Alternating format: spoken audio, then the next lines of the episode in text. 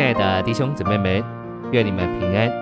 从这周开始，我们要一同进入的是第五周的信息，篇题是神人的生活。这一周我们要读经的范围是利未记一章三节、九节、六章八到十三节、约翰福音二十一章十五到十七节、约翰一书三章十四节、五章一节、二章六节、四章十七节。加拉太书六章二到三节，罗马书八章二节。现在，让我们一同来进入信息的纲目。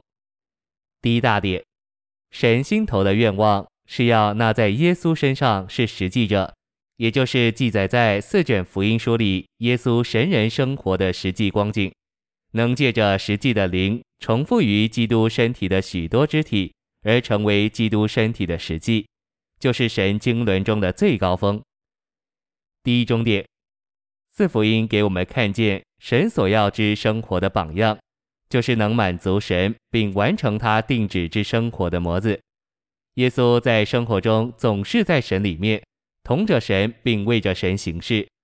神是在他的生活中，并且他与神是一。这就是那在耶稣身上是实际者的意思。照着那在耶稣身上是实际者学基督，就是被磨成基督这榜样的模样，也就是被磨成基督的形象。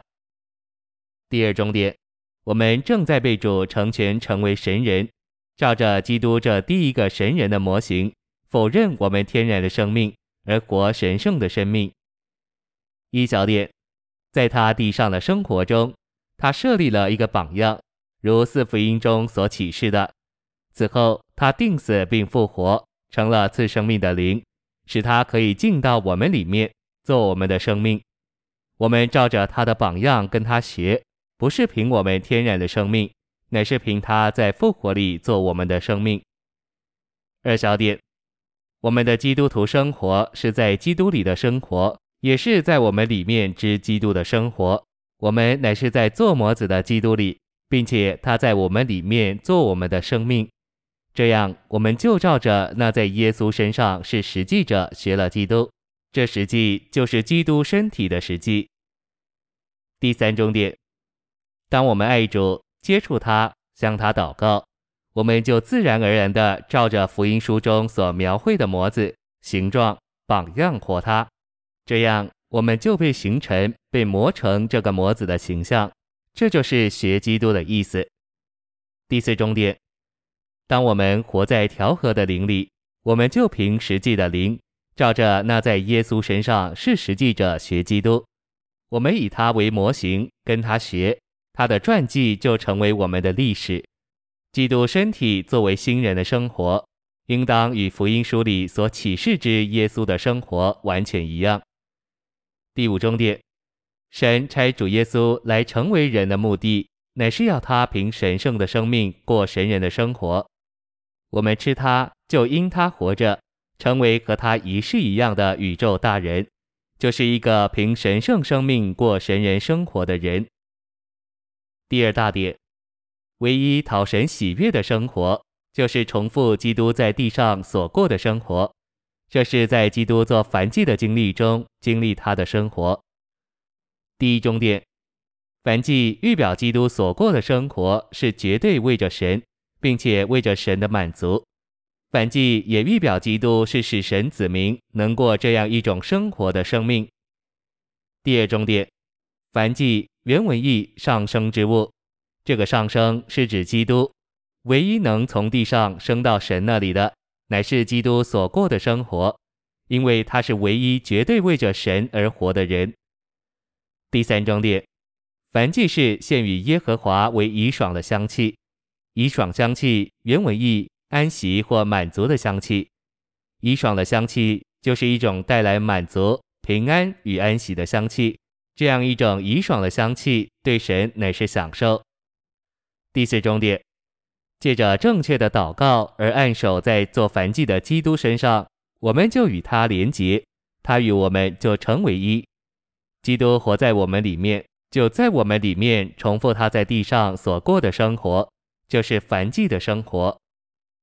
第五终点，在这样的连结、这样的联合里，我们一切的软弱、缺陷和过失都由他担负。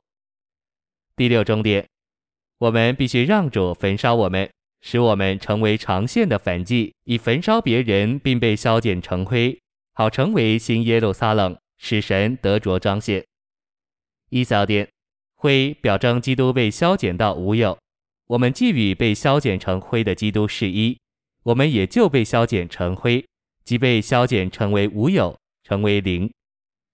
二小点，我们越与基督在他的死里联合，我们就越认识自己已经成了一堆灰。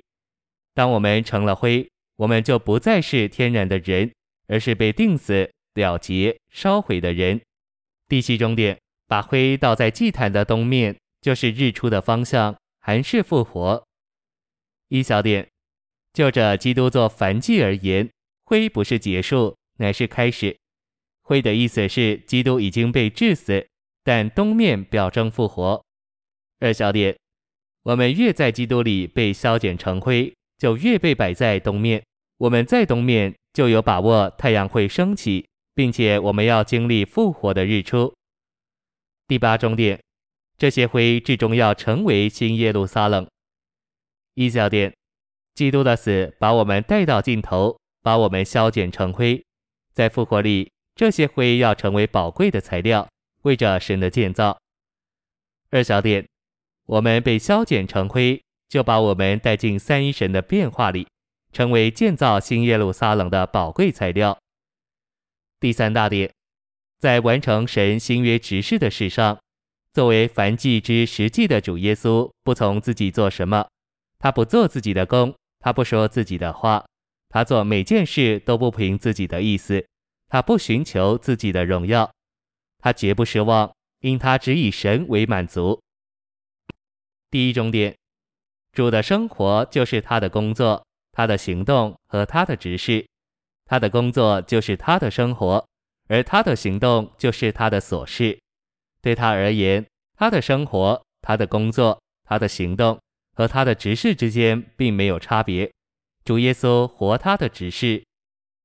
第二重点，主耶稣是一个祷告的人，他与神是一，不住地活在神的同在里，在任何苦难和逼迫下都信靠神，不信靠自己，并且世界的王撒旦在他里面是毫无所有，没有立场，没有盼望，没有机会。任何事都没有可能。一小点，他是一个在肉体里的人，在神圣奥秘的范围里向奥秘的神祷告。他常到山上或退到隐秘处去祷告。二小点，他从不独自一人，因父与他同在，他每一刻都看见父的面容。第三重点。当基督这位神救主要救一个不道德的撒玛利亚妇人时，他必须从犹太经过撒玛利亚往加利利去，而从撒玛利亚主要的路上绕道往叙加城，在靠近叙加的雅各井旁等候他的对象来，为要借着请妇人给他水喝而顾惜他，好用生命的水喂养他。这生命水就是永流的三一神自己。第四重点。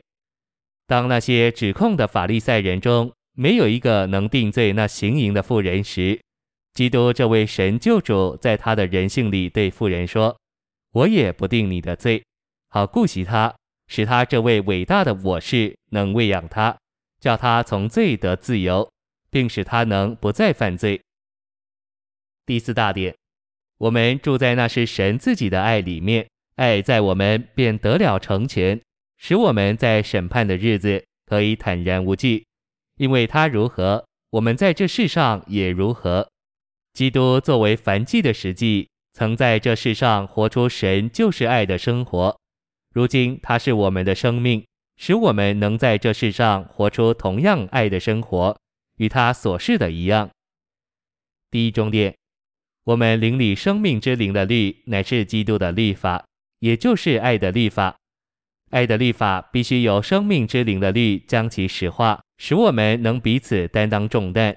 但我们若满了骄傲，就不能担当别人的重担。这是因为我们自己欺骗自己，自以为是什么，其实我们什么也不是。